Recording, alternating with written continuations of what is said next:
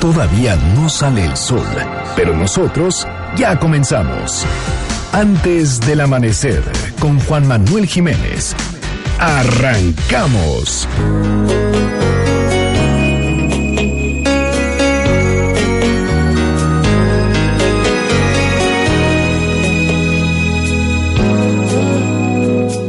¿En serio crees que me importa eso que dicen de ti? Pero como corazón, ¿quién te puede derribar si eres todo para mí? ¿Acaso vas a rendirte por lo que hablen los demás? Que se enteren de una vez, yo jamás renunciaré al amor que tú me das. Si acaso voy a amarte más, cuanto más te desprecien más, cuanto más te condenen más. Si se cruzan delante, seré tu amante más. Y si nunca te aceptan más, si además te sentencian más, no me importa mi suerte, yo he de quererte más. Buenos días, me da muchísimo gusto darles la bienvenida a este espacio madrugador de MBS Noticias 102.5. Gracias por acompañarnos antes del amanecer. Mi nombre es Juan Manuel Jiménez y como todos los días, como todas las mañanas, lo invito a que nos acompañe, a que nos sintonice hasta las seis en punto para que desde muy temprano se informe de las noticias más relevantes de nuestro país en este espacio, en este programa que hacemos absolutamente todos, por lo cual lo invito a formar parte de la expresión en línea y nos deje saber lo que opina de lo que le presentamos a lo largo de estos 60 minutos de información.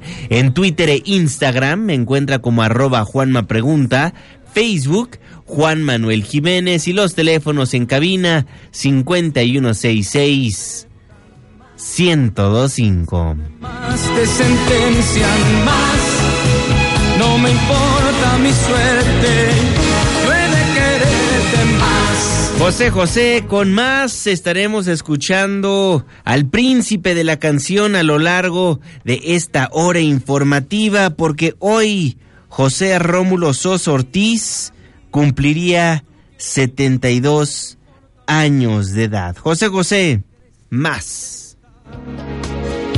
Que me insistan, déjala. Ya sabe que cada día ponemos a un grupo diferente, a un artista, una canción que usted nos solicita a través de las plataformas digitales. El día de mañana, ¿a quién le gustaría escuchar? Márquenos, escríbanos en redes sociales. El día es lunes, la fecha 17 de febrero de 2020, la hora 5 de la mañana con 5 minutos, inicio de semana. Estamos en MBS Noticias. Antes del amanecer. No me importa mi suerte, yo he de quererte más. Cuanto más te desprecien más, cuanto más te condenen más. Si se cruzan. ¿De quién es el santo? Hoy, 17 de febrero del 2020, felicitamos a Antonio, Mariano, Alba, Leonila. Muchas felicidades. Clima. 5 de la mañana con 6 minutos, Marlene Sánchez. Juanma, amigos del auditorio, muy buen día. Les informo que para este inicio de semana seguirá el bajo potencial de lluvias y temperaturas cálidas en gran parte del país. Esto debido a un sistema de alta presión en el oriente del Golfo de México. Se espera que los termómetros marquen máximos de 40 a 45 grados Celsius en Guerrero y Michoacán. Se pronostican vientos fuertes en Chihuahua y Durango. Además, habrá bancos de niebla en el noreste, oriente y sureste del país. Para la Ciudad de México habrá condiciones de cielo despejado sin lluvia. Tendremos una temperatura máxima de 29 grados Celsius y una mínima de 12. Este fue el reporte del clima antes del amanecer. Muchísimas gracias Marlene Sánchez y gracias a usted también por sintonizarnos antes del amanecer a través de la señal que sale de MBS Noticias 102.5. Saludo con gusto a todas las personas que nos ven y nos escuchan a través de nuestra página de internet mbsnoticias.com y por supuesto que le mandamos un caluroso abrazo a las personas que nos honran con su presencia a través de las distintas aplicaciones que hay en los teléfonos inteligentes. El reloj está marcando las 5 de la mañana con 7 minutos. Le voy a informar. Iniciemos la semana platicando de quienes encabezan los cárteles de la droga en la Ciudad de México. E iniciemos platicando de cómo muchos de ellos han sido capturados. Este fin de semana trasladaron a la Fiscalía General de la República a El Viejón, el lugarteniente del cártel Jalisco Nueva Generación en la capital del país, Paco Cigarroa.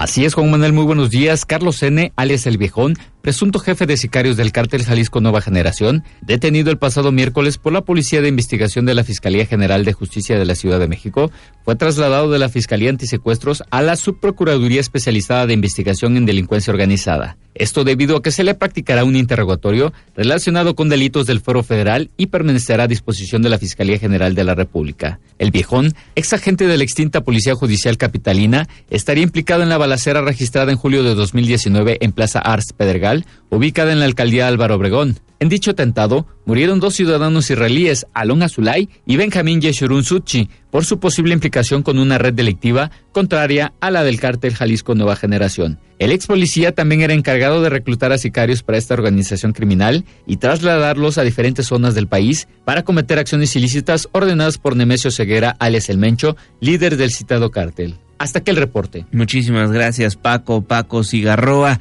Detenido el viejón el lugarteniente del cártel Jalisco Nueva Generación en la Ciudad de México. Y del cártel Jalisco Nueva Generación, platiquemos del Unión Tepito. Platiquemos de Lunares, el líder del Unión Tepito. En este espacio informativo le dimos a conocer que lo capturaron en el estado de Hidalgo y que lo mandaron al altiplano, pero una juez lo dejó libre a segundos de salir de esa prisión, lo vuelven a agarrar ahora las autoridades capitalinas y lo acusaron de secuestro express y lo mandaron al reclusorio norte. ¿Pero qué cree? Lo volvieron a dejar libre la noche del viernes. Y se preguntará por qué una vez más lo dejaron libre. Pues resulta que la Fiscalía Capitalina presentó a una víctima que no existe para acusar a Óscar Andrés Flores, a El Lunares, por el delito de secuestro express agravado, por lo que el juez de control decretó la libertad del inculpado.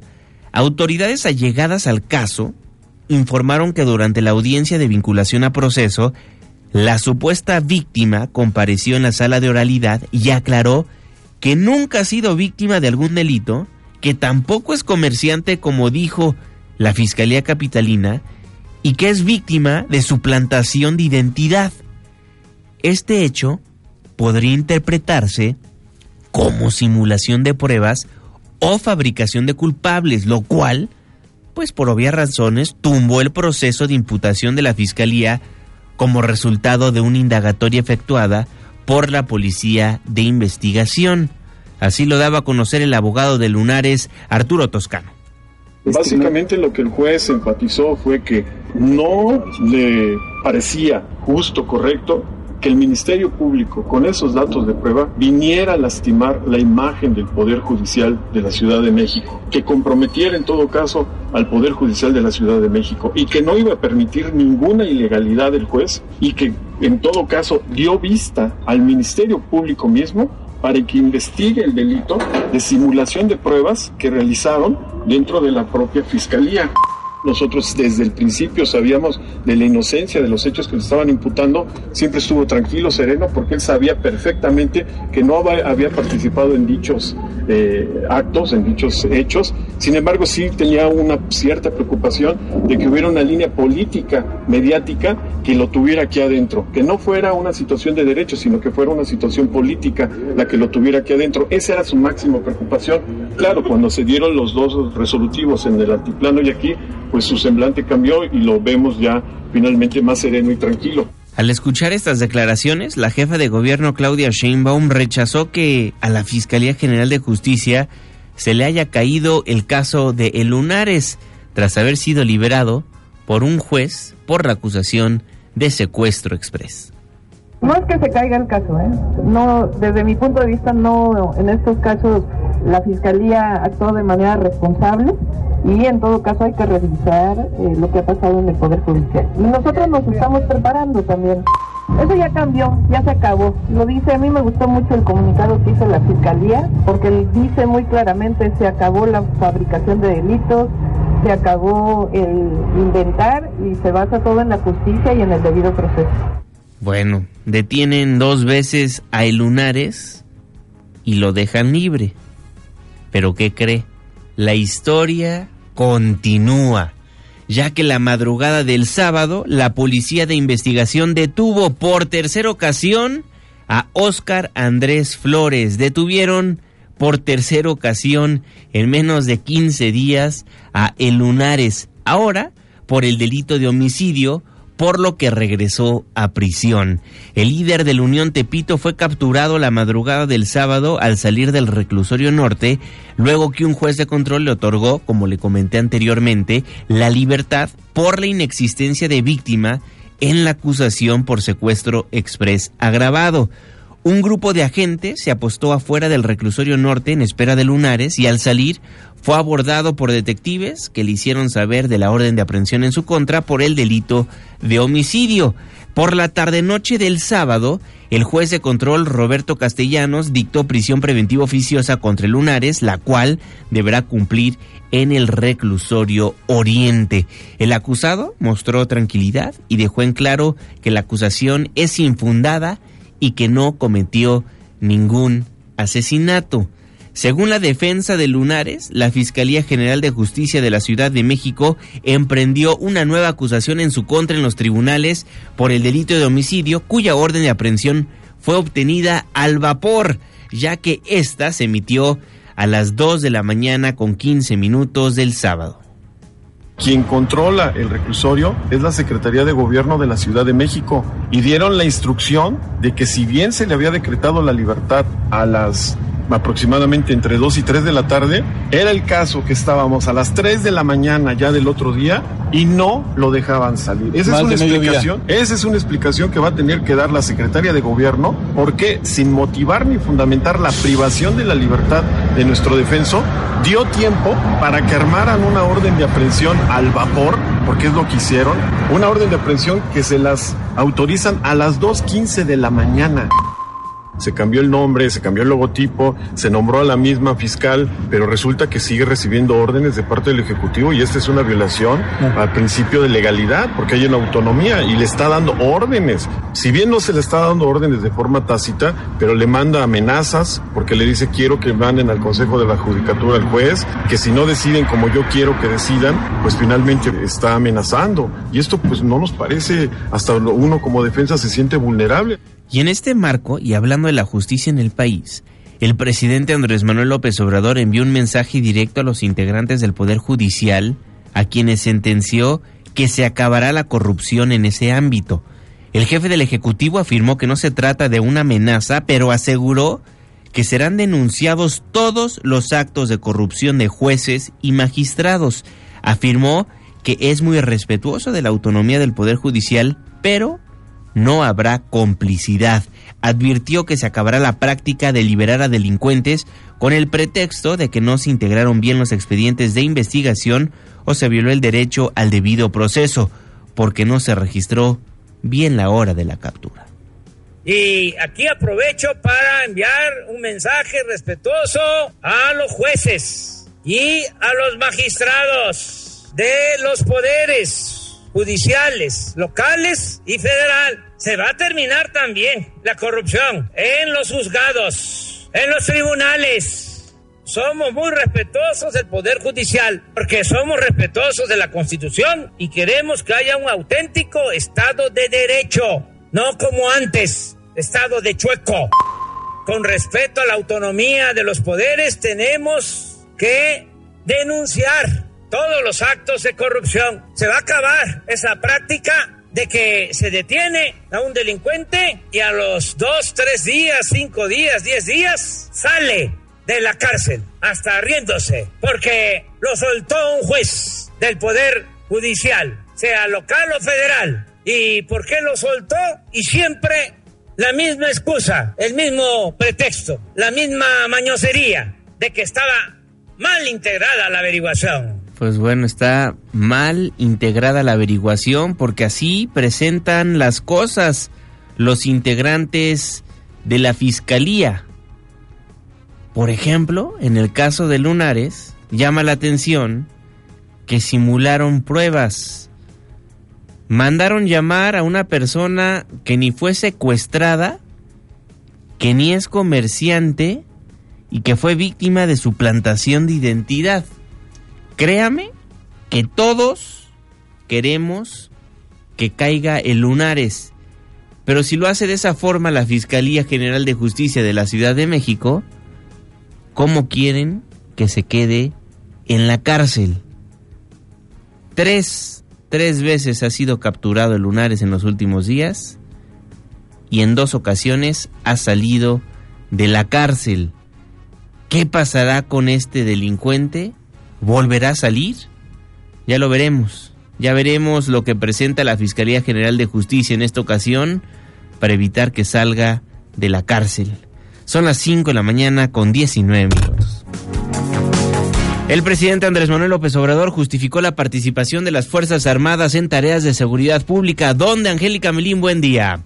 Juanma, gracias, muy buenos días. El presidente Andrés Manuel López Obrador justificó la participación de las Fuerzas Armadas en tareas de seguridad pública al inaugurar instalaciones de la Guardia Nacional en Tepatitlán, Jalisco. El primer mandatario calificó como irracional que en las condiciones de seguridad en que se encuentra México, los militares no colaboren con el Ejecutivo Federal para cumplir el compromiso de garantizar paz a los ciudadanos. Subrayó que por eso se impulsaron las reformas constitucionales respectivas, porque las autoridades autoridades civiles necesitan del apoyo militar para cumplir con las tareas de seguridad pública. Escuchemos. Antes no podía el ejército y la marina, dos instituciones fundamentales del Estado mexicano, hacer labor de seguridad pública. La constitución no se los permitía. Era algo hasta irracional, porque sí necesitamos que las Fuerzas Armadas cuiden la integridad de nuestro territorio, que se ocupen de la defensa nacional, pero en circunstancias como las que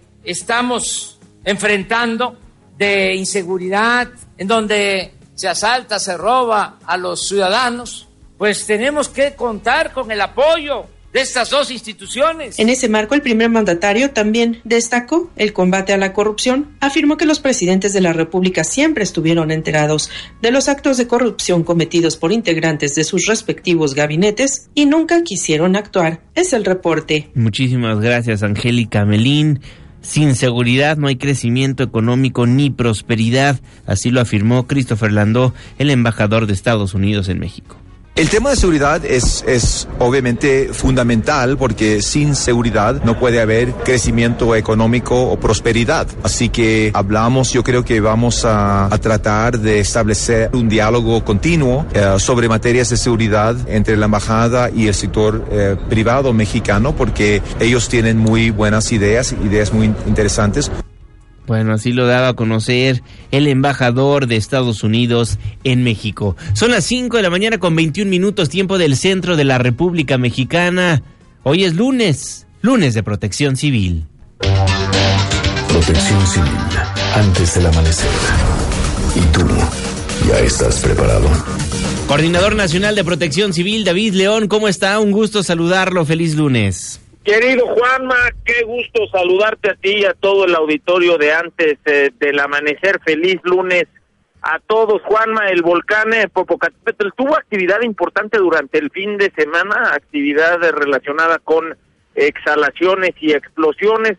Durante las últimas 24 horas, 248 exhalaciones, 395 minutos de tremor y una explosión moderada de las eh, 10 de la noche a este momento que estamos pudiendo platicar con el auditorio de antes del amanecer, 61 exhalaciones, 46 minutos de tremor. Eh, Juanma, amarillo, fase 2, el semáforo de alertamiento volcánico, no acercarnos a menos de 12 kilómetros del cráter y tener mucho cuidado con la caída de ceniza. Estamos haciendo una revisión de rutas, estamos haciendo también una revisión de los posibles albergues temporales que en caso de que el semáforo de alertamiento cambiara, eh, pudiéramos estar listos para atender alguna contingencia. Juanma, incendios forestales, ya lo habíamos dicho, ha arrancado la temporada de incendios en nuestro país. Tenemos cuatro incendios eh, forestales activos, 55 combatientes atendiéndolos. Estos se encuentran en tres diferentes estados de nuestro país. Recordar que la temporada de incendios arranca en enero, termina en el mes de noviembre. Y lo más importante, Juan Manuel,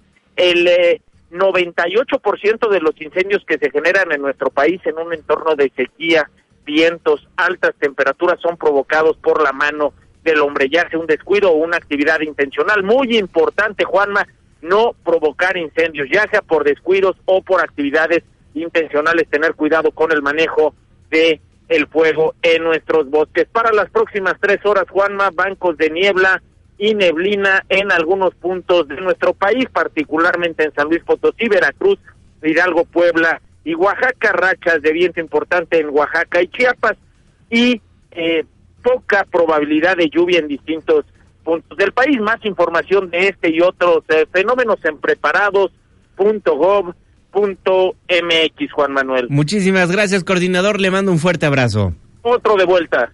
David León, el coordinador nacional de protección civil, antes del amanecer. El reloj está marcando las 5 de la mañana con 24 minutos, tiempo del centro de la República Mexicana. Nos vamos un breve corte comercial, nos vamos a la pausa, pero antes me gustaría platicarle del hashtag que es la tendencia número uno en las plataformas digitales. Justicia para Fátima. También está el nombre de Fátima como tendencia. Hashtag justicia para Fátima es la tendencia número uno y el nombre Fátima es la tendencia número dos. ¿Por qué? Porque durante cuatro días la familia de Fátima Cecilia se dedicó a buscarla. Una nota de Carlos Jiménez en su portal c4noticiasmx.com. Pegaron carteles con su fotografía difundieron la imagen en redes sociales, pidieron ayuda a las autoridades, los familiares de Fátima. Lo último que supieron de la pequeñita de siete años fue que una persona acudió a su escuela y de ahí se la llevó. El fin de semana, la policía capitalina halló el cuerpo de una niña con sus características. La pequeña la dejaron desnuda dentro de un costal envuelto en una bolsa negra a la orilla de un camino de terracería en Tláhuac. La fiscalía aún espera, pues aún espera una serie de estudios periciales para confirmar que se trata de ella. Hasta anoche su familia no la había confirmado. Sin embargo, todo hace suponer que sí lo es. Fátima tenía siete años. Hace poco se le cayó un diente, pues se estaba mudando. En sus fotografías Aparece sonriendo, su cabello corto, castaño, ojos medianos. El martes fue el último día que supieron de ella. Aquella tarde salió del colegio Enrique Repsamen, ubicado en el pueblo de Tulyehualco. Por algún motivo su mamá se retrasó un poco en acudir a recogerla a la escuela. Lo que saben es que alguien llegó en su lugar y se la llevó. Desde entonces comenzaron a buscarla. El miércoles por la tarde, la Fiscalía de Personas Desaparecidas emitió el boletín de búsqueda. Llevaba su fotografía y su descripción. Y fue el sábado, alrededor de las 13.30 horas, cuando vecinos de la colonia Atototolco la hallaron y pidieron el apoyo de elementos de la Secretaría de Seguridad Ciudadana. Quien llamó reportó que había encontrado las bolsas. Al abrirlas encontró un costal blanco y en su interior un cuerpo desnudo. Al revisarlo descubrió que se trataba de una niña y tras confirmar el hecho notificaron al Ministerio Público. Peritos y personal de la Fiscalía de Homicidios de la ciudad se presentaron en el lugar para iniciar las indagatorias del caso. Y anoche, vecinos de la zona de Tláhuac salieron a las calles para manifestarse por lo que había sucedido. Con cartulinas escribieron Exigimos justicia para Fátima. Caminaron por algunas calles y anunciaron cierre de vialidades para el día de hoy. Hashtag justicia para Fátima, lo que se mueve en redes sociales. Vamos a platicar de los feminicidios en el siguiente bloque informativo, pero un caso más de una niña asesinada en el país. Fátima no salió de noche. Fátima no vestía provocativamente. Fátima no se fue con el novio. Fátima tenía siete años, fue torturada, violada y asesinada. Siete años de edad. Escribe en Twitter una persona, ahora qué van a argumentar para no reconocer que nos están matando. Vaya caso. Son las 5 de la mañana con 28 minutos tiempo del centro de la República Mexicana. Al volver platicaremos de los feminicidios en la capital del país. Por lo pronto lo invito a formar parte de la expresión en línea. ¿Qué opina de lo que le acabamos de comentar?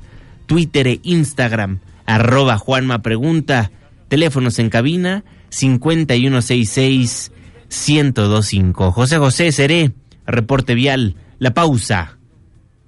Y ya volvemos. Que ya está cansado, un día llegará quizá que tenga que pagar muy caro por no saber decir que no a la ansia de llegar más alto.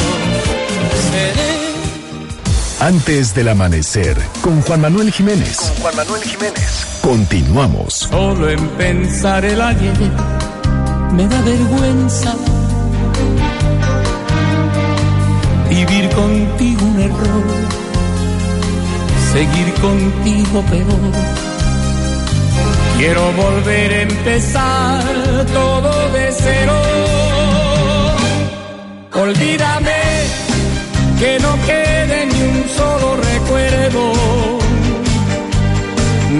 Olvídame de José José, gracias por continuar con nosotros en MBC Noticias 102.5, gracias por madrugar. Yo soy Juan Manuel Jiménez y me da gusto nuevamente darle la bienvenida a este espacio informativo. Estamos antes del amanecer, le recordamos que nos escuchamos de las 5 hasta las 6 de la mañana de lunes a viernes. Forme parte de la expresión en línea, márquenos a los teléfonos en cabina 5166-1025 y en redes sociales arroba Juanma Pregunta. Un minuto después de la media, saludo con gusto al jeque de los deportes, Luis Enrique Alfonso. Muy buenos días, mi jeque.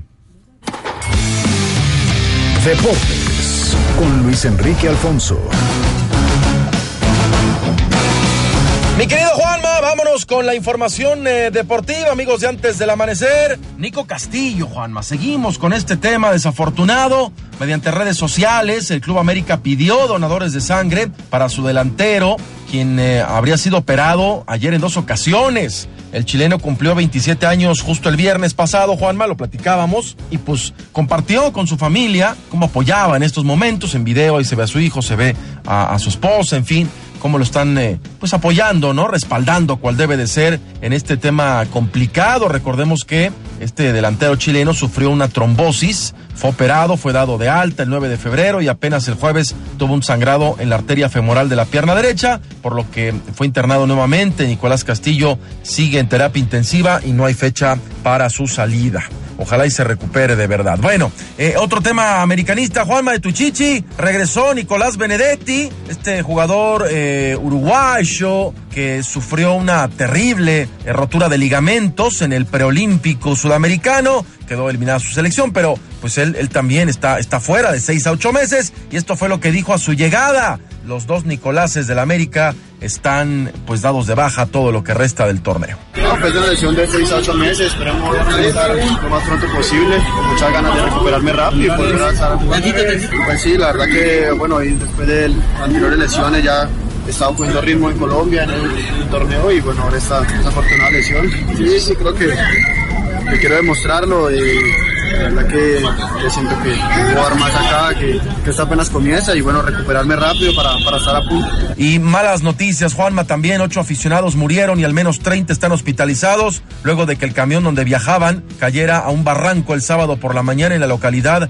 conocida como Mancora, provincia del Perú. Los aficionados regresaban a su país, Ecuador, luego de apoyar a su equipo el Barcelona de Guayaquil ante el Sporting Cristal dentro del torneo de la Copa Libertadores. Según las autoridades, el accidente se debió exceso de velocidad del chofer, quien sobrevivió, pero en lugar de ayudar a, rescatar a los heridos, trató de huir, pero fue detenido por los testigos de la tragedia para ser puesto a disposición de la policía local. Los heridos de gravedad fueron trasladados en avión a Ecuador para su atención médica inmediata. Una tragedia de verdad, muy triste que ocurra este tipo de situaciones. Y hablando de tristeza, Juanma Moussa Marega, delantero de Mali, que juega para el Porto de Portugal, compañero de, del mexicano Tecatito Corona, eh, pidió el mismo su cambio ayer al ser víctima de insultos racistas. Marega marcó el 2 por 1 con el que Porto venció de visitante al Vitoria Guimaraes. Lo increíble es que los compañeros lo empujaban a evitar que, el goleador africano no saliera del terreno de juego, pero no, no un empujón de cuates de decir, oye, mira, que no, un empujón ya está agresivo, ¿no? No, no, no, no, no entendí, la verdad, la imagen que que vi, ¿no? Referente a este, a este tema, porque le gritaban como hacen los simios. Él, insisto, les clavó el 2 por 1, fue el gol de la victoria, le aventaron un cesto de basura, se lo puso en la cabeza en señal como de repudio, pero aún así eso no, no te justifica para que como aficionado vayas e insultas de manera racista a un, a un jugador y los compañeros, pues en lugar de acuerparlo, la decisión que quiera tomar, pues vaya, ni el técnico, vaya, le hizo caras al respecto, preparó el cambio y listo, es una cuestión que si te afecta como individuo, como persona, eh, eh, como ser humano, va más allá del deporte, de lo futbolístico y qué triste que se sigan dando estas cosas. Como triste, Juanma, es la quiniela mañanebria. Bueno, tuvimos pocos aciertos, la verdad, tú tres, yo dos.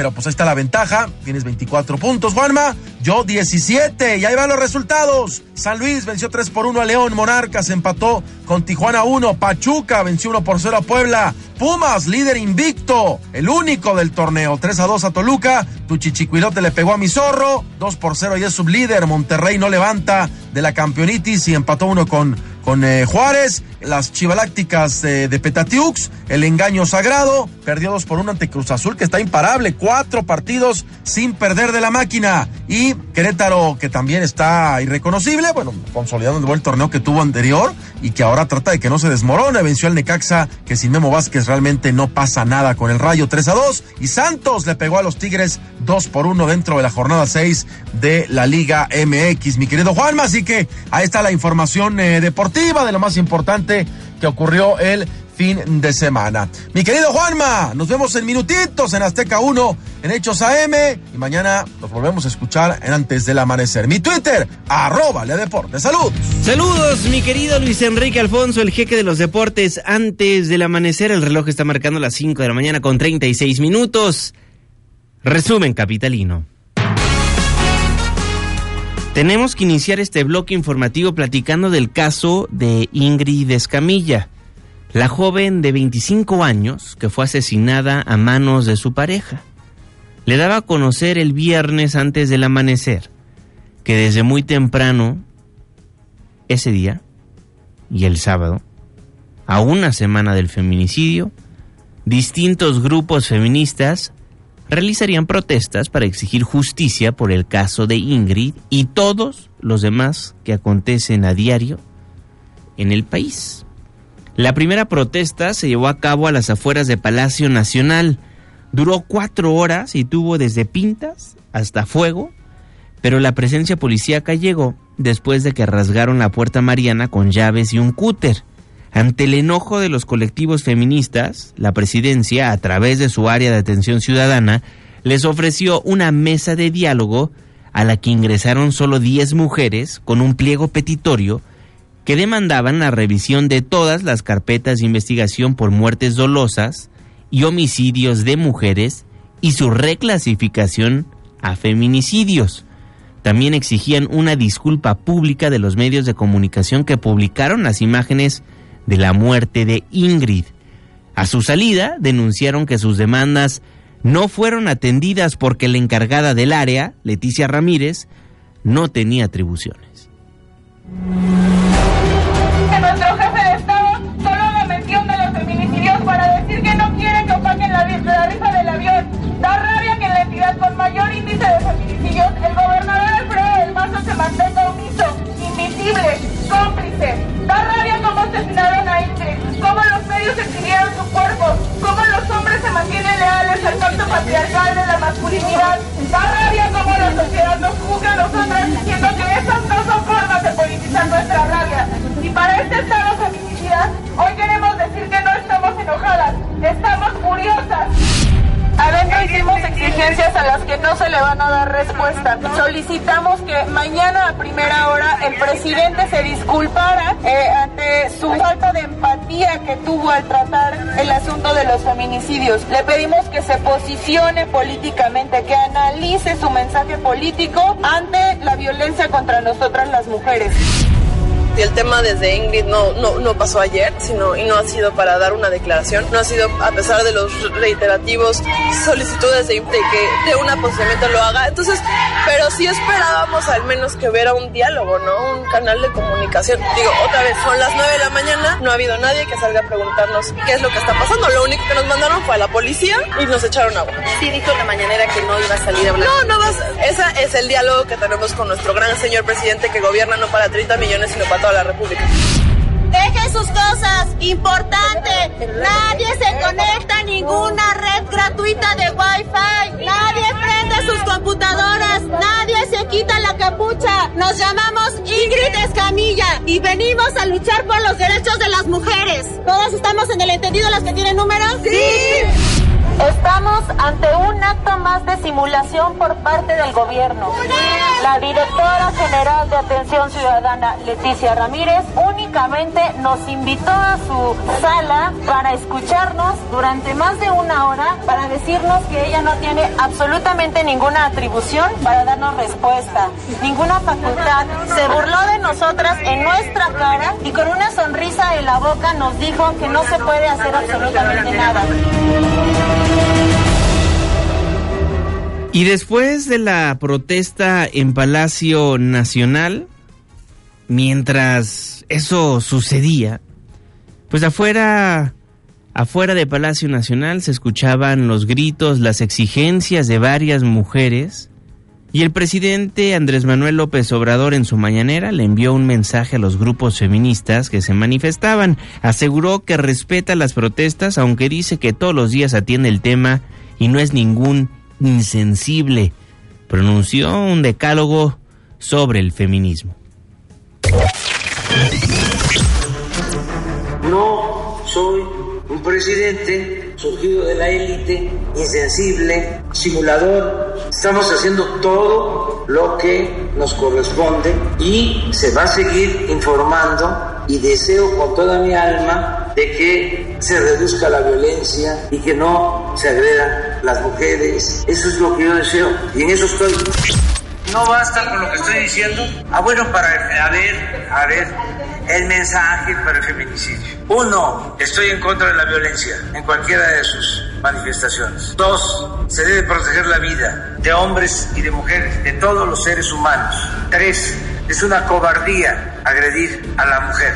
Cuatro, es un anacronismo, un acto de brutalidad, el machismo. Cinco, se tiene que respetar a las mujeres. Seis, no agresiones a mujeres. Siete, no a crímenes de odio contra mujeres. Ocho, castigo a los responsables de violencias contra mujeres. Nueve, el gobierno que represento se va a ocupar siempre de garantizar la seguridad de las mujeres. 10. Vamos a garantizar la paz y la tranquilidad en México el planteamiento de que no nos ocupamos del feminicidio pegaría mucho, pero si todos los días estamos atendiendo el problema y lo puedo probar, ¿qué problema de conciencia puedo tener? ¿Qué es lo que sucede? Que como pues, hay una molestia, no es que haya malestar social, la gente está contenta, el malestar es de los grupos de poder.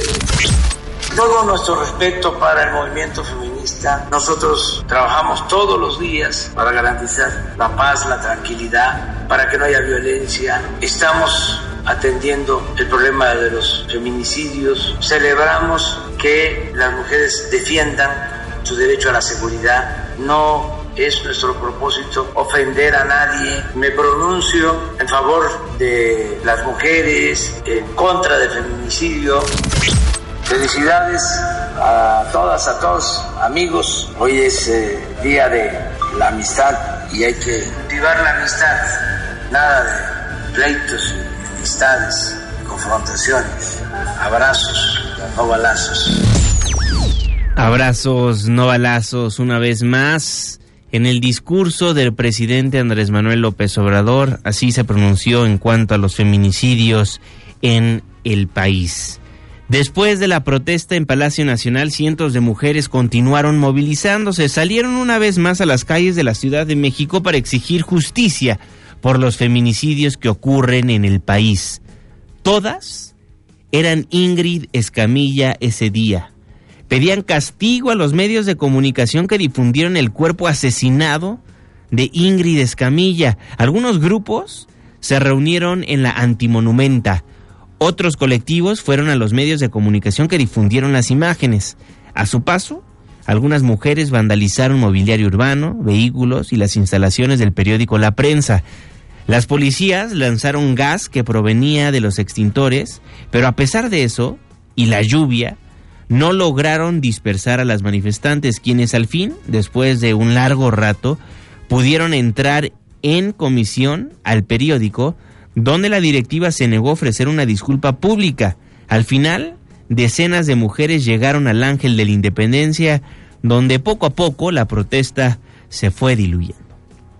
Porque la ley los ampara, ese es el argumento, que la ley no, no existe ninguna, ningún condicionamiento para que no se publiquen estas imágenes. Nosotros lo que pedimos, independientemente que, porque la ley se los permite, que dejen de hacerlo, porque es una forma de violentarnos también a todas las personas. Y el sábado, a una semana del feminicidio de Ingrid, decenas de mujeres a las afueras del inmueble donde fue asesinada, la recordaron y exigieron justicia. Francisco Cigarroa. Así es, Juan Manuel, muy buenos días. Una semana después del feminicidio de Ingrid Escamilla, en un inmueble de la alcaldía de Gustavo Amadero, fue punto de reunión de familiares y colectivos de mujeres que exigieron el fin de la violencia de género y castigo al responsable de dicho crimen. Los grupos de mujeres llegaron en marcha hasta la calle Tamagno 258, Colonia Vallejo, donde ocho días antes ocurrió la tragedia que despertó indignación a nivel nacional. La familia de Ingrid pidió que sea recordada como lo que era, una profesionista, hija de familia y gran mujer. Por esa razón exigió de las autoridades que el crimen no quede impune. Yesenia Zamudio, representante del colectivo Ni Una Menos, sostuvo que la sociedad debe ser más participativa y levantar la voz en contra de la violencia de género. Siento que como sociedad hemos fallado todos. La sociedad y las autoridades le hemos fallado a Ingrid y nos estamos fallando a nosotras mismas porque nos estamos convirtiendo en cómplices de que esto se esté reproduciendo todos los días y no son 10, no son 15, no son 20, no hay una cantidad exacta de cuántas mujeres asesinan todos los días. Muchas ni siquiera van a aparecer porque a muchas hasta se las han tragado. Le hemos fallado a Ingrid y nos hemos fallado a nosotras mismas. Inclusive las que dicen no ser feministas, hasta por ellas también vamos a gritar justicia, afirmó. En el inmueble de Tamagno 258, lugar de la tragedia, recibió muestras de afecto y cariño de las mujeres que exigen acciones concretas para erradicar el grave problema del feminicidio. Sus familiares exigieron que no se traten de hechos de esta naturaleza y a los medios de comunicación sensacionalistas les exigieron respeto. La protesta se llevó a cabo en términos pacíficos y al término del evento se hizo mención de algunas víctimas de las que se pidieron vivas las queremos. Juan Manuel, hasta aquí el reporte. Muchísimas gracias, Paco. Así se manifestaron el sábado varias mujeres a las afueras del departamento en la Gustavo Madero donde fue asesinada Ingrid Escamilla. Y ante las protestas de colectivos de mujeres por el feminicidio de Ingrid, la jefa de gobierno Claudia Sheinbaum descartó que las feministas fueran agredidas por las policías, quienes solo tenían extinguidores por la quema de diversos objetos. Adelantó que las próximas semanas presentará una alerta y protocolo para evitar feminicidios en el cual las mujeres sentirán la confianza de denunciar telefónicamente la violencia familiar.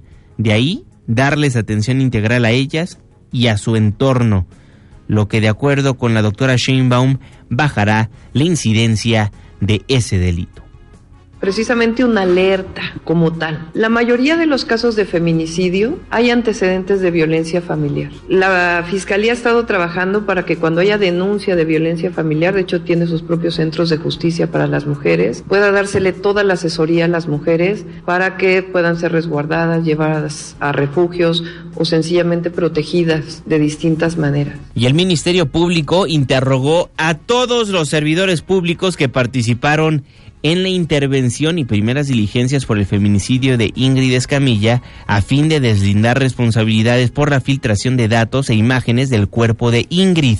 La titular de la Fiscalía de Justicia Capitalina, Ernestina Godoy, informó que se está a la espera de que un juez autorice la intervención de sus teléfonos celulares para obtener mayores indicios. Yo espero poderla judicializar, estamos investigando, ahorita están declarando. La situación estamos pidiendo autorización a juez de control para la intervención de sus, de, sus teléfonos. Ellos para que todo sea legal. ¿Ellos ya fueron separados de sus cargos de manera provisional? No, estoy, estoy ahorita en eso. Está la Secretaría de Seguridad con sus órganos internos y nosotros también con el órgano de control interno, con la Contraloría. Están siendo interrogados, son policías que fueron los primeros respondientes, son peritos, seis, seis policías, seis peritos y integrantes del ERUM que fueron los que recogieron Entonces, ¿de el cuerpo. Ya lo dirán los médicos. ¿Su fiscalía va a participar en algún dictamen en ese, en ese... Sí, claro, entran, entran todo, entran todos nuestros nuestros peritos, entran todo, todo, todo. Vamos a, a recabar todas las pruebas. Estamos ya en la complementaria, ya está vinculado a proceso. Vamos a recabar todas las pruebas. psicológico de ese individuo? Mm, todavía no. En tanto, agencias de la ONU le urgieron a las autoridades capitalinas a esclarecer el feminicidio de Ingrid Escamilla, al tiempo que le exhortaron a los medios de comunicación no difundir imágenes de la víctima. Hatsiri Magallanes.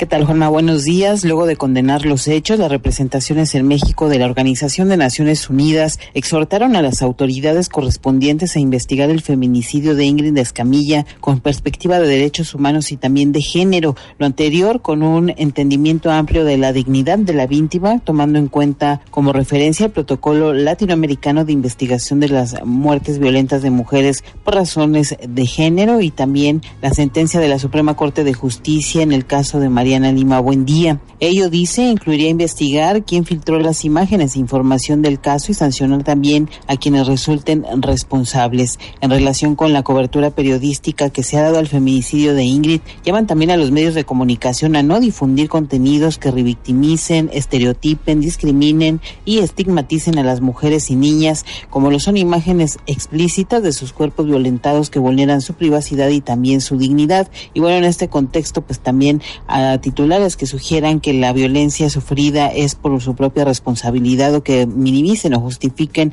de alguna manera los actos cometidos precisamente en contra de las víctimas. La información que tenemos. Buenos días. Muy buenos días, Hatsiri Magallanes. Los feminicidios en la República Mexicana dan de qué hablar a nivel internacional.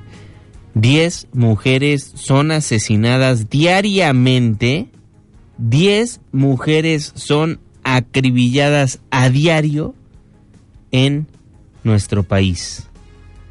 Son las 5 de la mañana con 52 minutos tiempo del centro de la República Mexicana. En más información de la Ciudad de México, el gobierno capitalino anunció que a partir del 15 de marzo, a través de la aplicación Mi Taxi, los capitalinos podrán pedir servicios de transporte como ocurre con Uber o Didi, los cuales tendrán tarifa de taxi de sitio, que es un banderazo de salida de 13 pesos con 10 centavos y el cobro se hará en efectivo. La jefa de gobierno Claudia Sheinbaum indicó que el objetivo de la aplicación es disminuir los delitos de este transporte público y acabar con la competencia desleal de las aplicaciones telefónicas. Tenemos datos, justo lo vimos hoy en gabinete, de disminución de delitos en taxis, pero también, es decir, es mayor seguridad, mejor servicio y acabar con esta competencia desleal que hay entre aplicaciones telefónicas y taxistas de la Ciudad de México. Entonces, es dotar de todas las herramientas instrumentos a los taxistas de la ciudad y a los propios usuarios para que ellos puedan elegir Gracias por hacernos el favor de sintonizarnos antes del amanecer a través del 102.5 de su frecuencia modulada en este 17, 17 de febrero de 2020. Fíjese que un día como hoy, pero de 1917, nacía el ingeniero Guillermo González Camarena, el inventor de la televisión a color. Y justamente por su nacimiento, el día de hoy es en México el Día del Inventor. Felicidades a todos los inventores que nos escuchan, que nos sintonizan antes del amanecer. 5 con 53.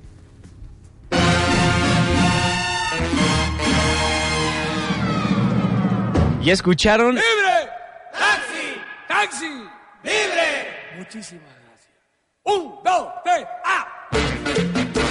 Es tiempo de subirnos al taxi. Abróchese los cinturones porque estamos a punto de hacer un recorrido. Sergio Almazán, ¿por dónde vamos a estar viajando el día de hoy? Buenos días. ¿Qué tal, mi querido Juan Manuel? Buenos días y buenos días a todo tu público madrugador de antes del amanecer. Pues ahora te parece que nos vamos a ir hacia el norte de la Ciudad de México, es decir, para ser más precisos, el Estado de México. En la zona de Tlanepantla de Vaz, ahí nos vamos a ubicar esta mañana porque eh, la invitación es para visitar el poblado de San Bartolo Tenayuca. Tenayuca, la zona arqueológica que está inmersa en una unidad habitacional, pero que en épocas prehispánicas fue uno de los lugares más importantes de los chichimecas en el siglo XIII. Ahí se puede encontrar hasta el día de hoy, gracias a los trabajos de conservación y de restauración que eh, en la década de los 60 se llevaron a cabo en este complejo arqueológico, podemos nosotros ver los basamentos que rinden culto a dos de las principales deidades chichimecas.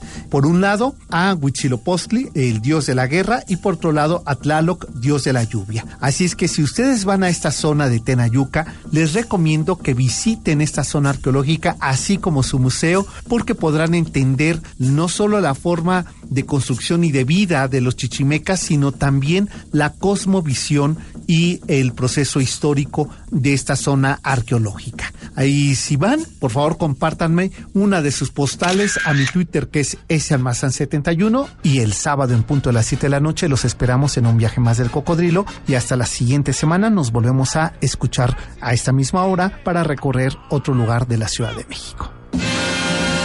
Muchísimas gracias, mi querido Sergio Almazán. ¿Cómo se van a mover los números a lo largo de esta semana?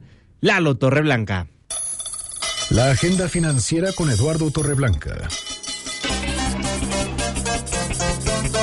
¿Qué tal, Juanma? ¿Cómo estás? Muy buenos días. Pocos, muy pocos indicadores en esta semana que iniciamos hoy, este lunes. Mañana martes, indicadores del sector manufacturero correspondiente al mes de diciembre del 2019. Importante el dato porque el sector manufacturero no pasa por buenos momentos. Y el jueves se dan a conocer los datos de la actividad turística correspondiente al tercer trimestre del año pasado. Es lo más relevante. No hay mucho más en el sector financiero esta semana, una semana floja.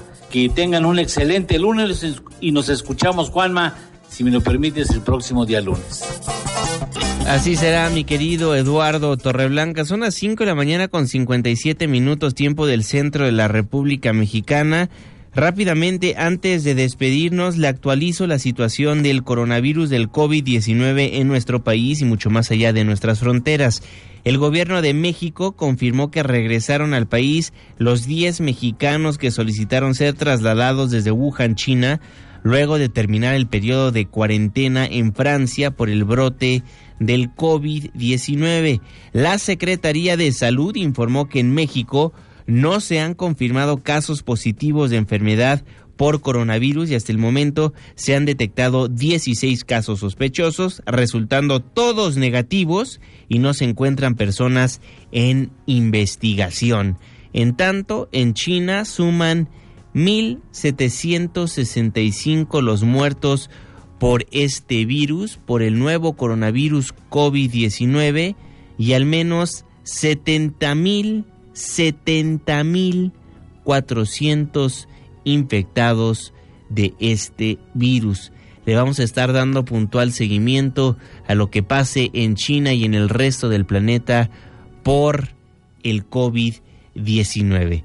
Son las 5 de la mañana con 58 minutos. Con eso nos vamos, con eso nos despedimos. Muchísimas gracias por habernos acompañado a lo largo de estos 60 minutos de información. Muchas personas nos escribieron y nos siguen escribiendo por el tema de Fátima. Justicia para Fátima. Nos escriben por acá. ¿En qué clase de sociedad nos estamos convirtiendo? Fátima solo fue a la escuela para aprender y jugar. ¿Qué persona tan enferma es capaz de hacerle eso a una pequeñita? Por cierto, pequeñita de siete años. Continúan escribiendo, mientras nos pudrimos, sigue existiendo impunidad. Y que no digan que no pasa nada. Muchísimas gracias por todos sus comentarios. Daniel, Juan, buen día. En el caso de Fátima, ¿quién entregó a la niña en las escuelas? Si no te acreditas de ser familiar del niño o de la niña, no te le entregan previa autorización del tutor. Muy lamentable. Muchísimas gracias por sus comentarios.